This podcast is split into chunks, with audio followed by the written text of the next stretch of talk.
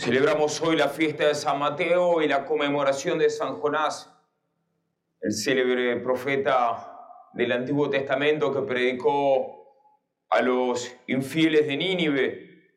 El Evangelio de hoy termina diciendo, non enim veni vocare justos, sed pecadores, no he venido a llamar a los justos, sino a los pecadores. Es una fórmula de fuego que nos introduce de lleno en el ideal misionero, ideal misionero vivido de un modo parresíaco y de algún modo preparatorio por Jonás, San Jonás, está canonizado, que predicó con parresía ante un pueblo entero de infieles. no, no le fue fácil predicar con parresía, se escapó terminó en el, encerrado en una ballena, lo cual es real, no es una metáfora que terminó una ballena, es real, tuvo una ballena. Y esa misión jonásica, con otras misiones vetrotestamentarias, como las misiones eliatas vetrotestamentarias, preparan la gran misión, la misión apostólica, Y San Mateo, San Mateo nos da ejemplo de misión apostólica, porque fue apóstol, ciertamente, pero además hay un elemento, podemos destacar muchos, pero hoy destaco un elemento de la misión apostólica en San Mateo, y es el elemento de la universalidad. La misión apostólica tiene un carácter universal. Y esto es muy manifiesto en San Mateo. Esta universalidad la podemos ver en muchas cosas, pero la destaco en tres. Primero, San Mateo era rico, tenía mucho dinero,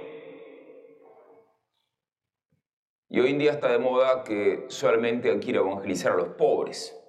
A los ricos no, porque los ricos ya son ricos, ¿para qué los vamos a evangelizar? Bueno, es una estupidez. Hay que evangelizar a los ricos y a los pobres, a los pobres y a los ricos. A todos hay que evangelizar. A los paganos y a los herejes, a los judíos y a los paganos, a los fieles y a los infieles, a los apóstatas y a los fervientes. A todos hay que evangelizar como los fervientes. Bueno, los fervientes los podemos ayudar a ser más fervientes. Eso que a todos hay que evangelizar. Es el primer aspecto concreto de la vida de San Mateo que nos muestra la universalidad de la misión apostólica. Segundo, esta universalidad también se ve en otra cosa, en otro elemento. Y es que San Mateo estaba al servicio del invasor de Roma. Roma había invadido Tierra Santa. Y él estaba cobrando impuestos al servicio del invasor. Por ende, técnicamente podría haber, era considerado un traidor a la patria. En estos tiempos de globalismo, de de cosmopolitismo, bueno, la, expresión traidor a la patria a muchos no les dice nada. pero la, traición a la patria es algo, es algo muy grave. De algún modo, el traidor a la patria es, evoca como el sumum de la maldad, el traidor a la patria. Pero se convirtió el traidor a la patria es como, es un símbolo de esto, es un, hecho real, pasó, pero además es un símbolo de que hasta los peores pecadores se pueden convertir, y no solo que se pueden convertir en el sentido de pasan a vivir en gracia de Dios, sino que pueden llegar a ser grandes santos, incluso grandes misioneros. Entonces, el segundo aspecto que muestra esta universalidad es el no importa cuán pecador sea, no importa cuán perverso sea, también estamos llamados a ir a esa alma, a evangelizarlo. Puede ser un asesino serial. Si podemos, evangelicémoslo. Puede ser un violador, si podemos, evangelicémoslo. Puede ser un, un travesti, si podemos, evangelicémoslo. Puede ser un hereje de siete suelas, si podemos, evangelicémoslo. Puede ser un judío vendedor de órganos humanos, si podemos, evangelicémoslo. Entonces, ese segundo aspecto, la universalidad de la misión apostólica. Y acá recordamos un principio del doctor Angélico, Santo Tomás de Aquino.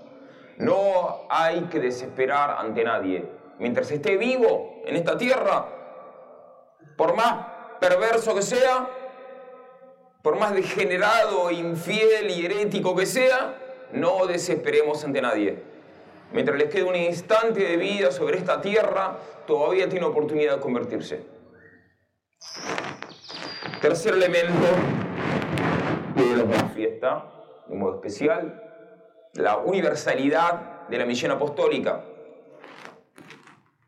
Lo vemos en que, si bien hay varias formulaciones del mandato misionero en las Sagradas Escrituras, podemos decir que la más, bajo cierto respecto al menos la más perfecta, es la de San Mateo. San Mateo tiene la formulación,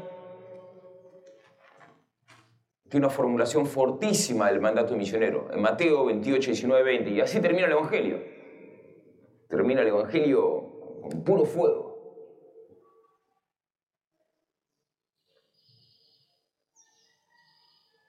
en esa fórmula de, Mateo, queda clarísima la universalidad de la misión apostólica. Mateo dice que los apóstoles tienen que ir a todos los pueblos.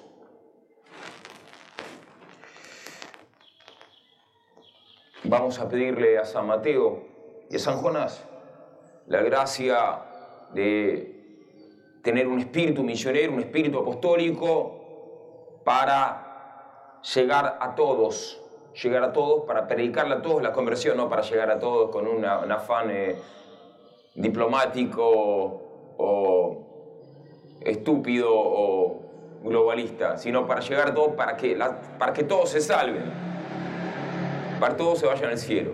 Pedimos esa gracia San Mateo y San Jonás. Amén.